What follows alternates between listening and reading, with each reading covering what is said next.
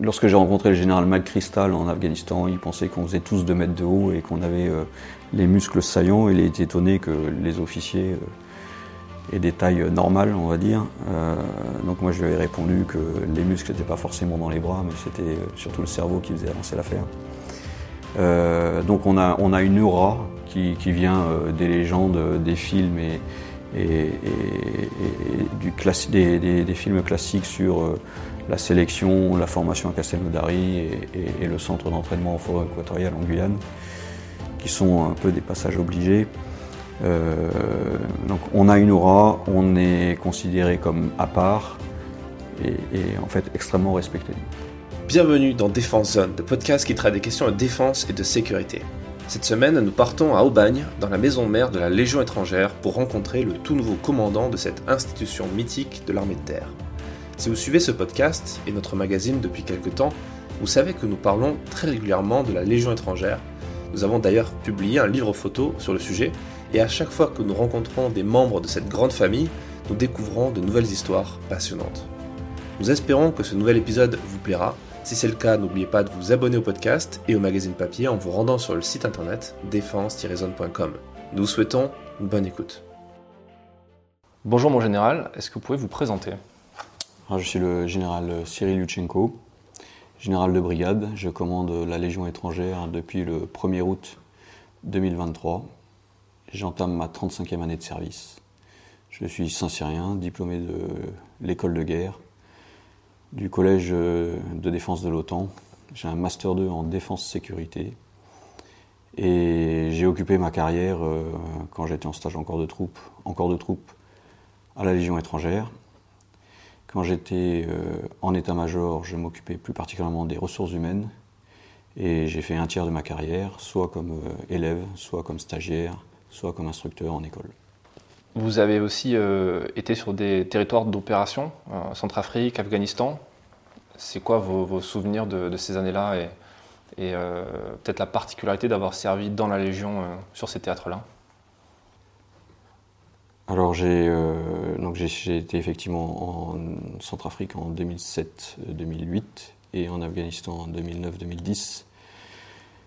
Les deux fois sur des postes de chef des opérations, euh, donc il y a des multiples enseignements, euh, notamment avec euh, des légionnaires sur ces théâtres d'opération. Si j'avais à retenir trois choses de, au-delà des combats et de l'organisation et du boulot du chef des opérations, le premier c'est l'acceptation de la mort. Je trouve que dans les écoles, on ne se prépare pas assez à, ce que les chefs qui conçoivent des opérations envisagent que leurs subordonnés euh, perdent la vie au cours d'une opération. Et, donc je pense qu'il y a tout un travail à faire sur accepter ce risque et savoir quand est-ce qu'on dit stop.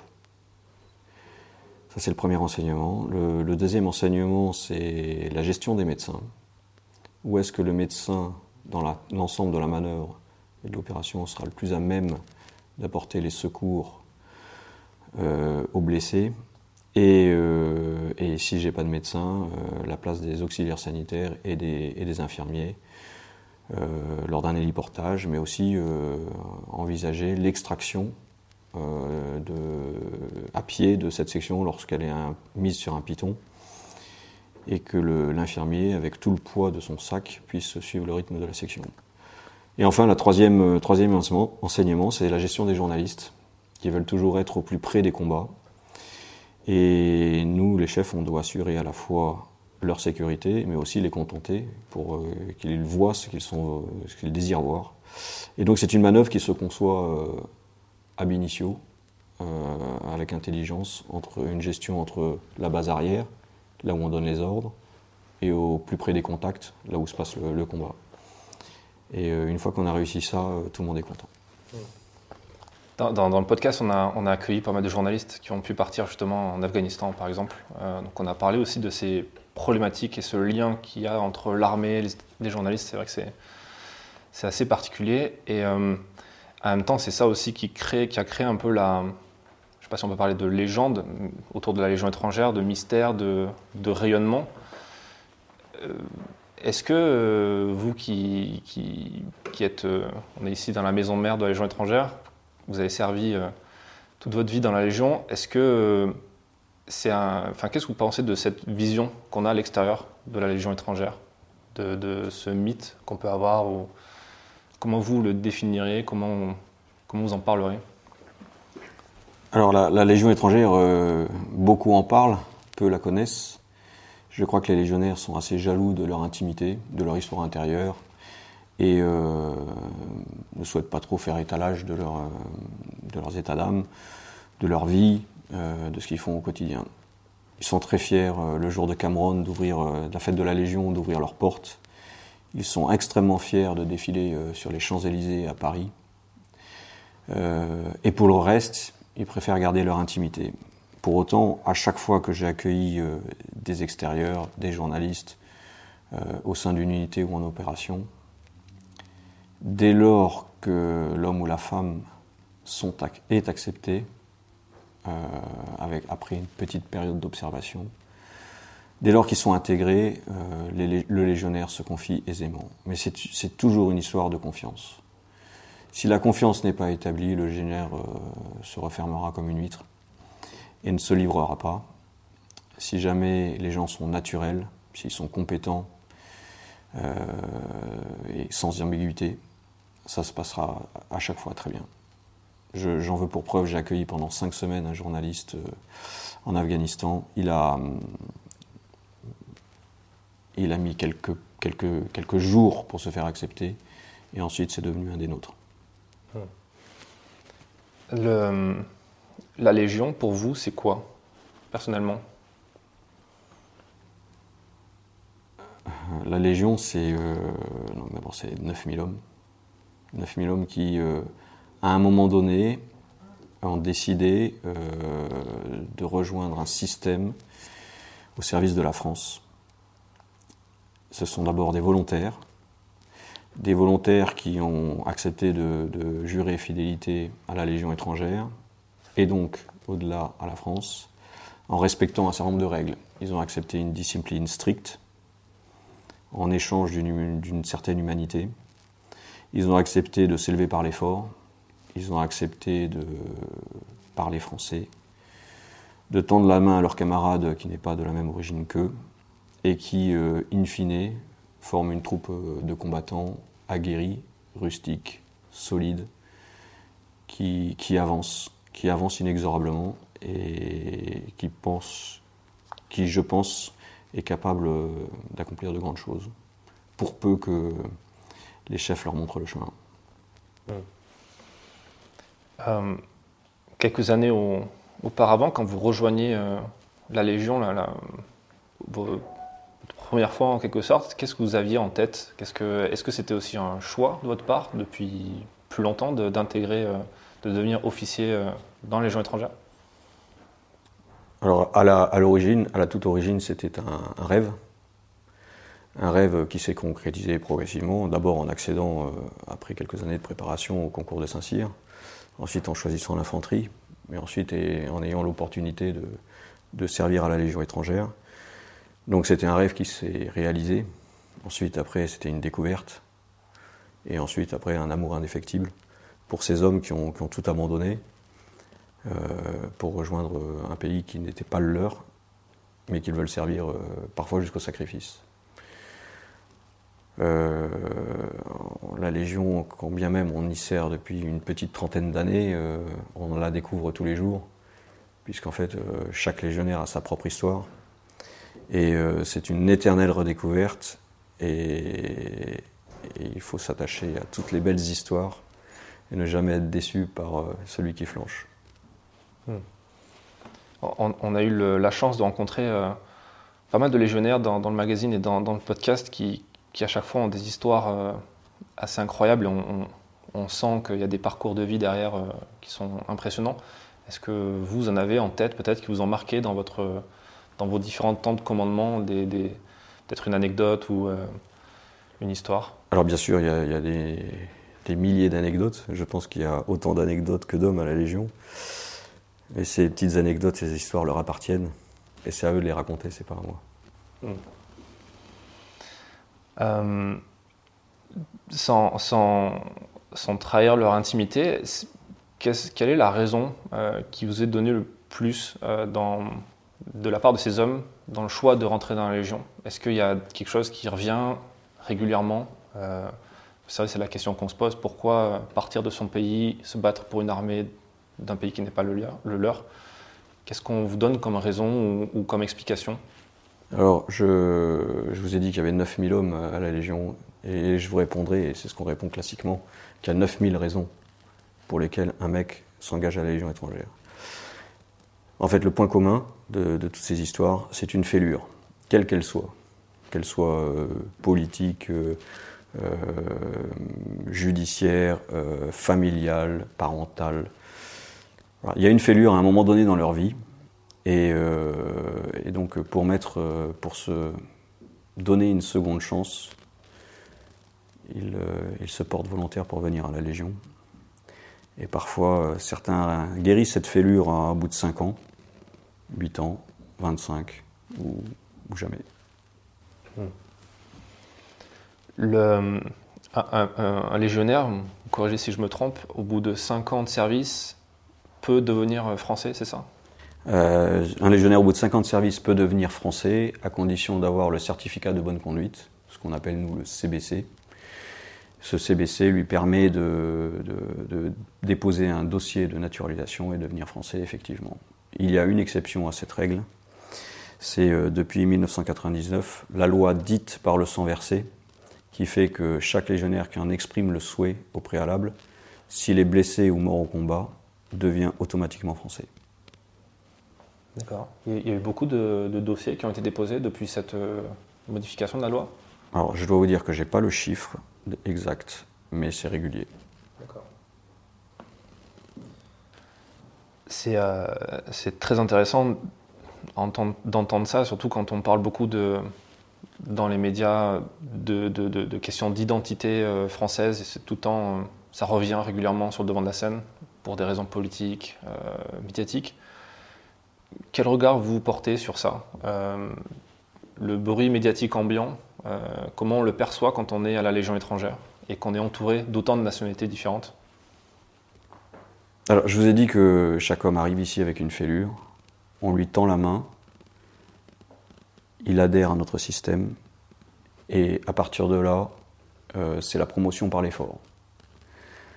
Et donc, euh, le légionnaire grandit petit à petit au cours de son premier contrat qui dure 5 ans. Et, donc, s'il a servi avec honneur et fidélité, qui est la devise de la Légion, il, euh, est ayant droit à la nationalité française. Et donc, euh, moi, j'estime qu'à partir du moment où quelqu'un rejoint les valeurs de la République, a adhéré à un système et s'est élevé par l'effort, il mérite d'être français. Donc, euh, sans aucun état d'âme, je lui signe son certificat de bonne conduite et il peut déposer son dossier de naturalisation. Pour le reste, c'est pas à moi de juger.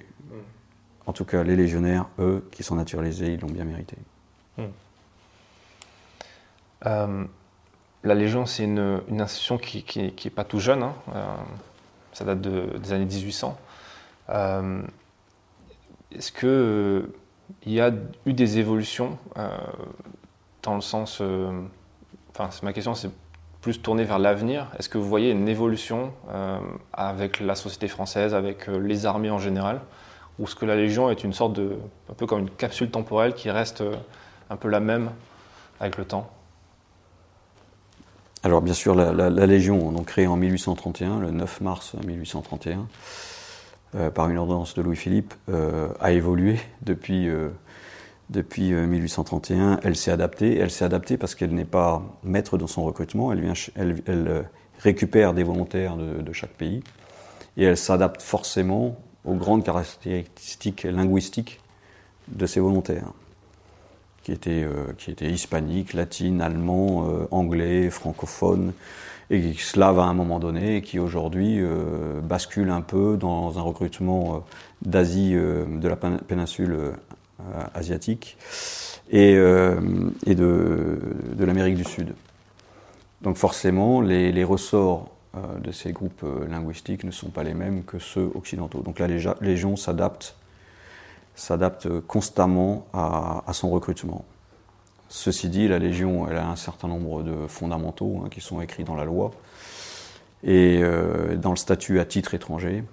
Et donc euh, ces règles-là évoluent à la marge et ça reste des guides pour, euh, pour ces volontaires qui, pendant les cinq premières années de leur vie militaire, ont, ont peu d'espace de liberté jusqu'à ce qu'ils soient intégrés et qu'ils deviennent cadres de la nation. Cadre de la nation c'est-à-dire? Cadre de la nation, c'est-à-dire qu'au bout de leur premier contrat, ou au cours de leur premier contrat pour les meilleurs, ils peuvent devenir euh, sous-officiers. Et donc euh, à ce moment-là, eh ben, les règles s'assouplissent. Ils peuvent se marier, ils peuvent avoir une voiture, ils peuvent vivre à, l'extérieur du quartier. Puisque sinon, pour le reste, euh, les légionnaires qui s'engagent pendant leur premier contrat vivent au quartier, ne se marient pas et n'ont pas de voiture, par exemple. D'accord. C'est à ce moment-là qu'ils cèdent le képi blanc pour un képi noir, c'est ça?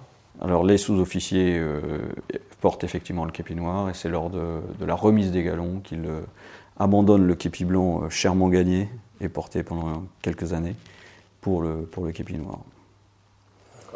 Alors après, il y a certains caporaux-chefs anciens, c'est-à-dire des, militaires du rang qui servent une petite vingtaine d'années sous le képi blanc dès lors qu'ils atteignent la retraite, à jouissance immédiate, peuvent porter le képi noir. D'accord. Euh, dans la Légion étrangère, il n'y a pas que des étrangers. Euh, en dehors, j'entends des officiers Légion. il y a quel pourcentage de Français euh, et, comment ça se passe pour eux? Parce que c'est vrai que c'est quelque chose qui est assez euh, peut-être opaque vu de l'extérieur. Le grand public, c'est pas forcément déjà qu'il y a des Français dans les légions étrangères. Et comment ça se passe pour eux? Alors, les, les, donc à la Légion, euh, la loi prévoit l'engagement d'étrangers sous commandement français. Donc la très grande majorité des officiers sont français. Pour les légionnaires, nous n'engageons que des gens, que des étrangers, et si d'aventure un Français se présente aux portes d'un centre de recrutement, on dira qu'il sert à titre étranger, puisque je n'ai pas le droit d'engager des Français au sein de la Légion étrangère. Donc un Français peut venir à la Légion, mais dans ces cas-là, on lui donnera une identité déclarée qui sera euh, autre que celle, de la, que celle de la France. D'accord. Et après, le cursus est le même pour lui euh Le cursus est le même euh, pour lui tant qu'il sert à titre étranger. Donc c'est pour ça que la, notion de titre étranger est assez importante pour nous, puisque nous avons une troupe composée d'étrangers. Et euh, quand on voit les, efforts en termes de recrutement euh, des cellules de, communication, des recrutements de, la Légion, il y, a, quand même cette volonté entre guillemets, de draguer un petit peu les, Français pour rentrer euh, dans, la Légion. Oui, alors je ne dirais pas draguer les Français, mais attirer des francophones, oui. Attirer des francophones parce que hum, quand on a 147 nationalités différentes, le ciment de la cohésion, c'est la langue. Et à la Légion, il n'y a qu'une seule langue, c'est le français. Et donc, euh, la pédagogie euh, de l'enseignement du français, c'est la répétition. Et c'est bannir les langues étrangères. Et donc, il faut une certaine proportion de francophones pour pouvoir justement que chaque francophone devienne un petit prof de français pour chacun de ses camarades étrangers. Et normalement, c'est le rôle, bien sûr, des officiers de veiller à ce que seul le français soit parlé au sein des, rangs de la Légion. On en parlait dans un précédent épisode sur le 4e euh, régiment étranger où, euh, le chef BIE expliquait euh, que pendant un mois dans les fermes, il fallait apprendre le français. C'est 500 mots de vocabulaire, c'est ça? Oui, ça, entre 400 et 500 qui permet de, comprendre et de comprendre un ordre, simple, d'exprimer une pensée claire et de, pouvoir se débrouiller dans la rue. C'est une méthode qui est, propre à la Légion, hein, qui s'appelle la méthode Képi Blanc d'enseignement du français, qui est à base de répétition, à base de démonstration, c'est surtout visuel, et euh, qui fine un peu à la martothérapie et répéter à l'envie les expressions pour les, apprendre, pour les connaître par cœur. Euh, et, pour le coup, ça fonctionne bien, on dirait. Alors ça fonctionne bien et on a, on, a on va dire une, un langage légionnaire propre à la Légion. Quand on, quand on a quitté la Légion pour travailler en état-major et qu'on est officier français, il y a un petit, une petite période d'adaptation pour comprendre les expressions. Mais quand on voit un Coréen du Sud dire Davai, euh, ben en fait c'est que ça marche. J'aurais choisi un autre moment. euh... Cool. Vous, venez juste de prendre la tête du coup de, la Légion étrangère euh, il y a quelques, quelques, quelques mois. Quelles vont être vos missions ici et euh, quels vont être les grands projets euh, ou chantiers dans lesquels vous vous lancez? Alors, la première des missions que j'ai, c'est de recruter des étrangers pour, pour que mes effectifs soient, soient au complet et que je participe à l'effort de recrutement que, m'a demandé l'armée de terre en 2024 et en 2025. Ça, c'est le premier défi, le défi du recrutement. Le deuxième défi, c'est euh, adapter la Légion étrangère aux différentes formations que l'armée de terre est en train d'entreprendre euh, et d'être force de proposition euh, pour, pour ne jamais avoir du retard sur ces évolutions-là. Le troisième défi, c'est euh, le respect du statut à titre étranger, c'est-à-dire faire vivre la Légion avec ses règles propres et enfin, euh, le quatrième défi, c'est le rayonnement. Rayonnement pour, mieux faire connaître la Légion, mais aussi euh,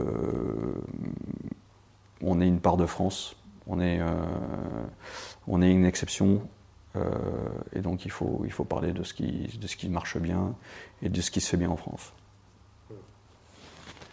La Légion, quelque part, c'est un peu une, une, défense de la francophonie aussi, dans, dans, dans le monde avec toutes ces, tous ces ambassadeurs quelque part que vous créez aussi, euh, qui retournent dans leur pays parfois euh, et qui vont diffuser l'esprit français, la langue française Oui, vous êtes la deuxième personne en une semaine à me, me parler de cet aspect-là que, que nous n'avons pas forcément évoqué entre nous euh, à ce stade. Mais, mais effectivement, chaque légionnaire qui part heureux d'avoir servi la France et qui emporte une partie de France avec lui de retour dans son pays d'origine, euh, devient effectivement un ambassadeur.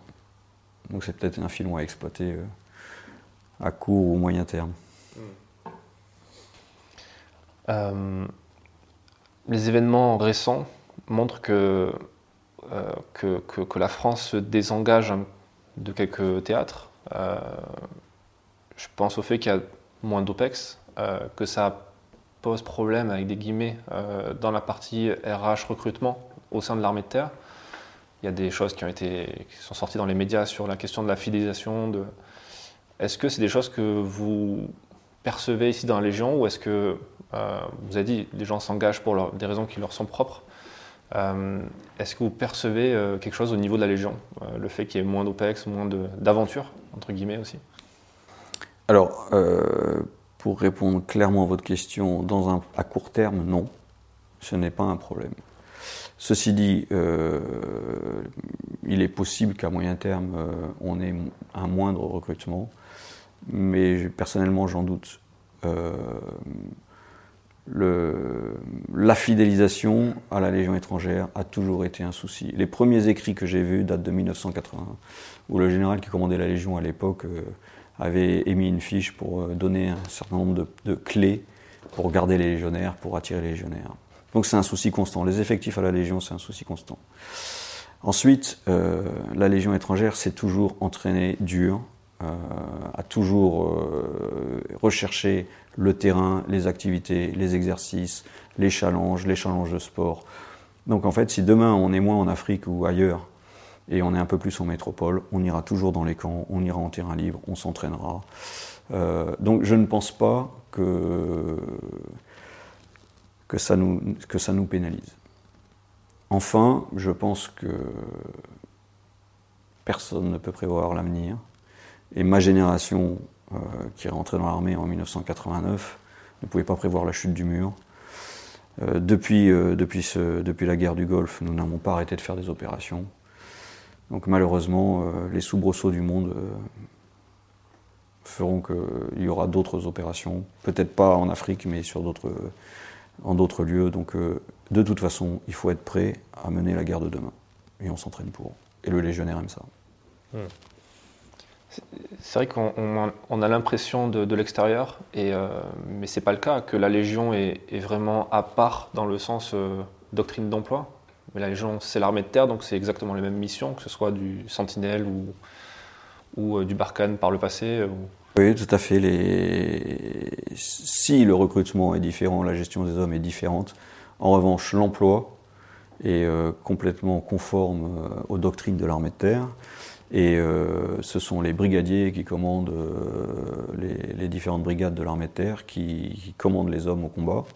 Et c'est le, commandement des forces terrestres qui, détermine leur emploi.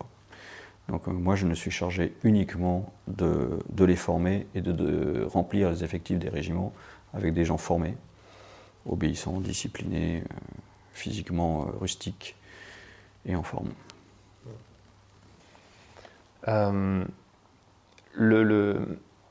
pour avoir, on, avait fait un reportage sur l'école d'application euh, de l'infanterie, le stage à Djibouti, où on forme les, jeunes lieutenants à, pouvoir gérer une section. ce qui était intéressant à voir, c'est que c'est à ce moment-là qu'ils luttent entre guillemets pour la, première place du classement, pour demander leur affectation euh, première. Et souvent, les régiments Légion sont, les premiers euh, choisis. pourquoi? Et, euh, euh, qu'est-ce que vous aimeriez donner comme conseil à, peut-être un officier qui nous écoute, un jeune officier qui, aimerait aller dans cette voie-là ou qui ne sait pas trop quoi, à quoi s'attendre? Alors merci d'évoquer Djibouti, hein, parce que j'ai moi-même commandé la division d'application de l'infanterie quand elle était à Montpellier. Et donc j'ai participé euh, à ce stage, même essayer de le faire évoluer de façon à ce que les lieutenants découvrent le véritable combat interarmes au cours de ce stage à travers des, petits combats euh, extrêmement denses et extrêmement euh, euh, intéressants. le recrutement des officiers à la Légion étrangère est fluctuant en fonction des projections, de l'aura des chefs, des instructeurs, de, la publicité qu'on en fait ou non.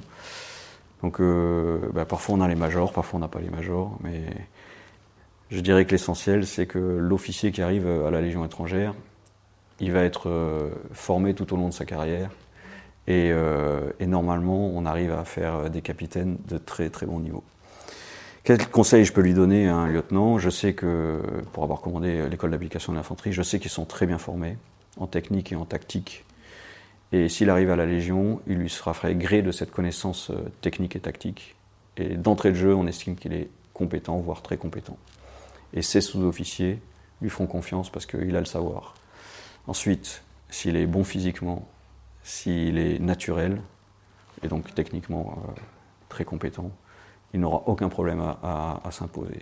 Et si en plus il est euh, humain, ce sera un excellent chef de section. C'est quoi justement les qualités humaines qu'il faut pour être un bon chef à la Légion étrangère donc, euh, en fait, euh, pas forcément uniquement la Légion étrangère, mais je pense qu'en règle générale, dans toutes les unités, il faut que le chef euh, soit, compétent physique, comme je l'ai expliqué, et naturel. Et ensuite, il doit connaître tous ces bonhommes intimement, de façon à, les valoriser. Il doit leur faire confiance, les tirer vers le haut. Et surtout, il doit avoir le souci constant de leur formation, leur faire acquérir des sages, les faire progresser et de leur décrire un parcours de carrière de façon à ce qu'ils savent toujours où est-ce qu'ils vont. Il ne faut pas oublier que parfois, quand c'est pas bien fait, il faut le dire. Donc la sanction fait aussi partie de l'instruction. Donc quand c'est bien, on le dit, mais quand c'est mal, on le dit aussi. Et il faut avoir le courage de le dire. c'est vrai que c'est pas, pas forcément le plus simple.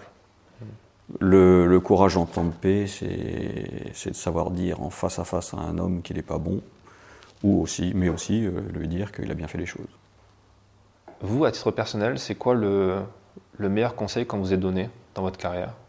S'il y en a un que peut-être qui vous vient comme ça à l'esprit, qui vous a particulièrement aidé? Ne change pas. Pourquoi? Ben, Ça veut dire que jusque-là, c'est bon. Ok. Est-ce que vous voulez rajouter quelque chose? Quelque chose que vous voulez. Peut-être un message que vous voulez faire passer ou quelque chose dont on n'a pas parlé et qui vous tient à cœur peut-être? Oui, je voudrais dire des milliards de choses sur, sur la Légion, parce que parce que c'est un univers extraordinaire. C'est surtout une histoire d'homme. C'est réunir une somme de compétences et, de caractère euh, extraordinaire. Euh, et, je pense que la magie française fait que on arrive à partir de, ces 147 différentes nationalités à, unir des hommes pour un but commun et, euh, leur faire faire de grandes choses. Donc c'est une grande chance d'être à la tête de ces hommes, c'est une, énorme satisfaction. Et puis avec euh, toute l'équipe euh, qui m'entoure, euh, bah, j'espère qu'on va continuer à la faire vivre le plus longtemps possible. Faire vivre cette exception française que beaucoup nous, nous envient, parfois nous jalousent, mais qui, grâce au génie français, fonctionne. Est-ce qu'on peut, enfin, comment vous l'expliqueriez le fait que, que ça fonctionne qu'en France? Alors j'ai une interprétation un peu personnelle de, cette affaire. Pour moi, c'est le style de commandement euh, à la française, ce que l'on apprend dans nos différentes écoles de formation d'officiers euh, et de sous-officiers, qui fait que ça fonctionne.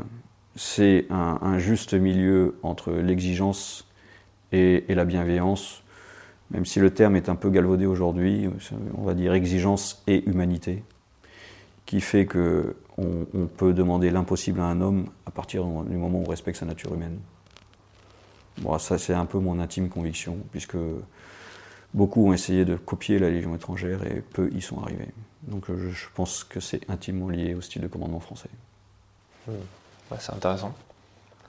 Dans, vos différentes euh, expériences à, l'étranger euh, ou, quand vous avez côtoyé des, chefs militaires étrangers, c'est quoi qui venait c'est quoi, c'est quoi disaient justement euh, de la Légion? Quelle, était la vision qu'ils en avaient de cette institution? Euh, Lorsque j'ai rencontré le général McChrystal en Afghanistan, il pensait qu'on faisait tous 2 mètres de haut et qu'on avait euh, les muscles saillants. Il était étonné que les officiers aient des tailles normales, on va dire. donc moi je lui avais répondu que les muscles n'étaient pas forcément dans les bras, mais c'était surtout le cerveau qui faisait avancer l'affaire.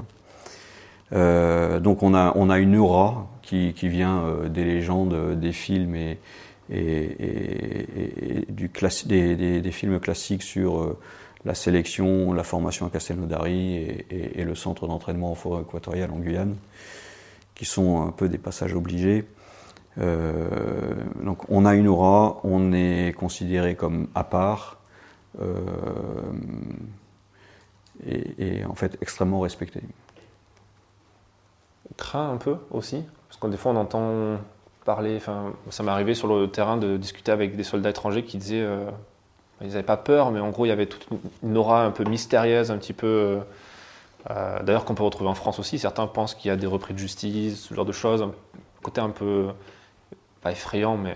Oui, c'est l'image commune, mais c'est un peu la mythologie ou la légende. Euh, qui, qui, perdure à travers les années, hein, malgré tous les reportages que l'on voit, malgré toutes les explications qu'on puisse faire sur la Légion étrangère. Ce mythe perdure et euh, il suffit d'un seul fait divers pour réalimenter ce, cette légende ou ce mythe. Et, euh, et je pense que inconsciemment, la, Légion euh, laisse dire. Hmm. Mais c'est un bon vecteur aussi de communication peut-être Ça renforce le mystère et c'est aussi effectivement un vecteur de communication. Hmm. Même si cette légende, finalement, euh, est une légende. on a un peu évoqué euh, Djibouti et, euh, et la, la, 13e DBLE que vous avez commandée juste avant son départ de Djibouti. Est-ce que vous pouvez nous en parler un petit peu? Oui, bien sûr, parce que c'était une expérience humaine, professionnelle et familiale extrêmement intense. Euh, puisque lorsque j'ai été désigné euh, pour commander euh, ce régiment, je m'étais imaginé que ça durerait deux ans, et au cours de l'année, l'état-major a demandé à ce que je ramène le, régiment métropole avant son redéploiement à Abu Dhabi. Et, et dès lors, mon souci, ça a été de maintenir la cohésion à tout prix de l'unité et d'effectuer de, ce rapatriement en bon ordre. Et, j'ai eu la grande chance que tout le monde a adhéré aux, différents projets que je leur ai proposés et euh, que le régiment est resté soudé euh, jusqu'à son retour en métropole, en vivant des grands moments, euh, que ce soit la fête de Cameroun, des grands projets d'infrastructure ou des challenges de sport, voire même des alertes, puisqu'à l'époque il était question qu'on aille évacuer des gens au Yémen, puisque le Yémen était en crise. Donc en fait, jusqu'à monter dans l'avion pour rentrer en métropole, le régiment est resté opérationnel et soudé derrière son chef. Et donc c'est pour ça que ça reste une expérience euh, euh, humaine et professionnelle extraordinaire. Et comme j'avais la chance d'être en, famille à ce moment-là, avec tous mes enfants, eh ben, on a vécu ça euh, tous ensemble. Et ça reste dans notre aventure familiale un grand moment.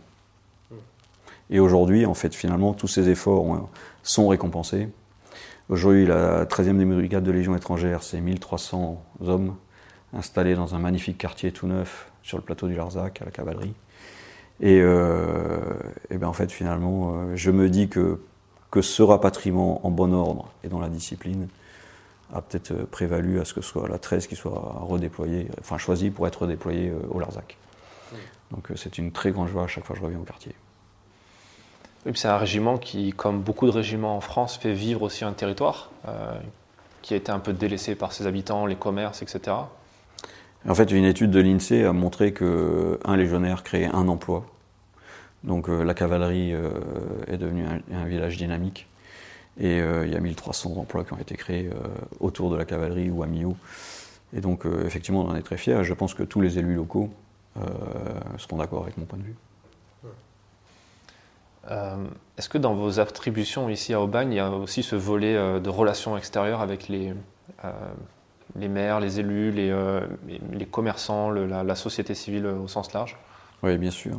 Bien sûr alors, euh, aujourd'hui, c'est vrai, mais c'était déjà vrai hier. La Légion a toujours entretenu avec, euh, avec ses amis proches, avec les mairies, avec les commerçants, des, des, relations très étroites. Et la Légion a la chance d'avoir beaucoup, beaucoup d'amis, des bienfaiteurs, des gens dévoués qui, qui font du commerce, certes, mais aussi qui rendent de nombreux services. Donc oui, c'est un souci constant de tisser euh, dans le tissu local d'excellentes relations avec les autorités euh, politiques, euh, les élus locaux et, les commerçants, mmh.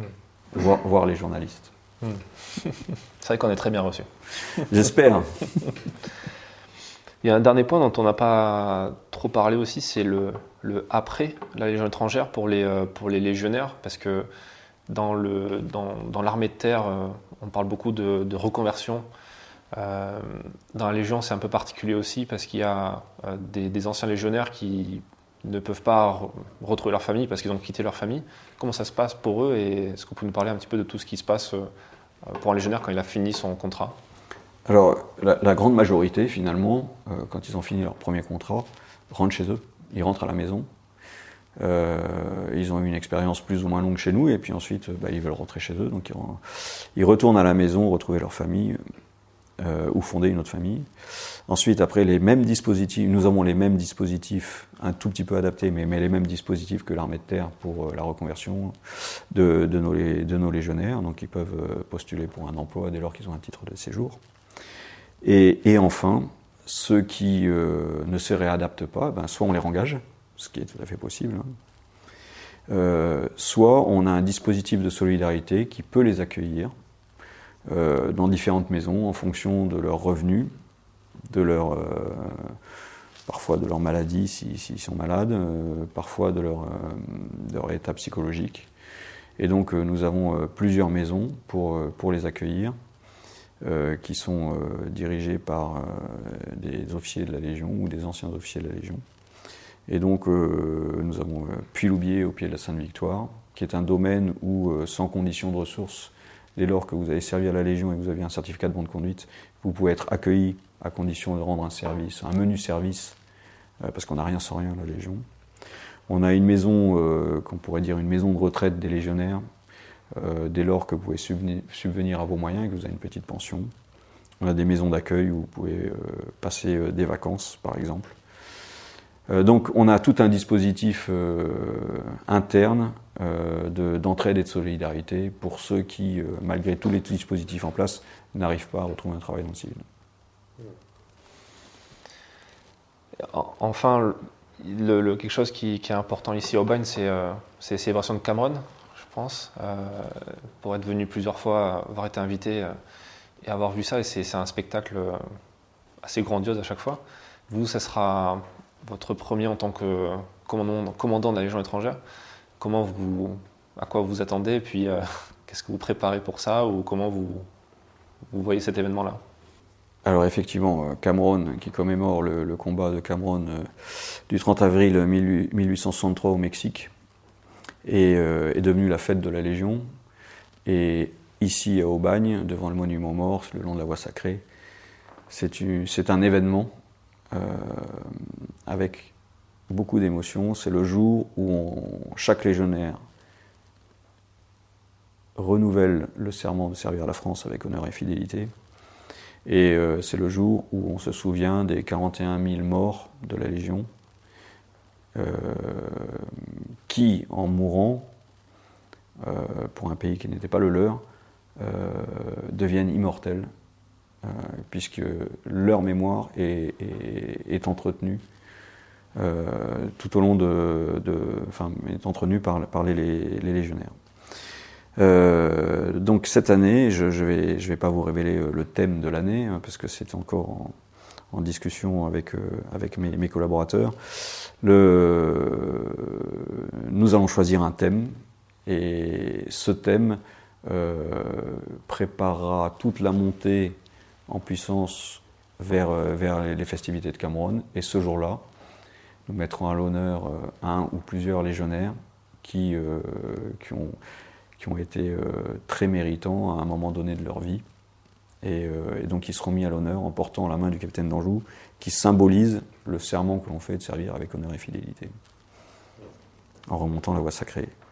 Donc euh, ce sera une cérémonie grandiose, probablement, enfin qui sera toujours sacrée, parce que c'est le, on aime bien à la fois la, grandeur et le sacré. Euh, et, donc on, rendra hommage à un grand moment de la vie euh, de la Légion dans l'histoire. Très bien. Ben, merci pour cet échange, merci pour votre accueil ici. C'est toujours un plaisir de venir. Et, euh, et puis à bientôt. Je vous remercie. Merci d'avoir écouté cet épisode jusqu'à la fin. S'il vous a plu et que vous voulez soutenir notre travail, abonnez-vous à notre magazine en vous rendant sur le site défense-zone.com.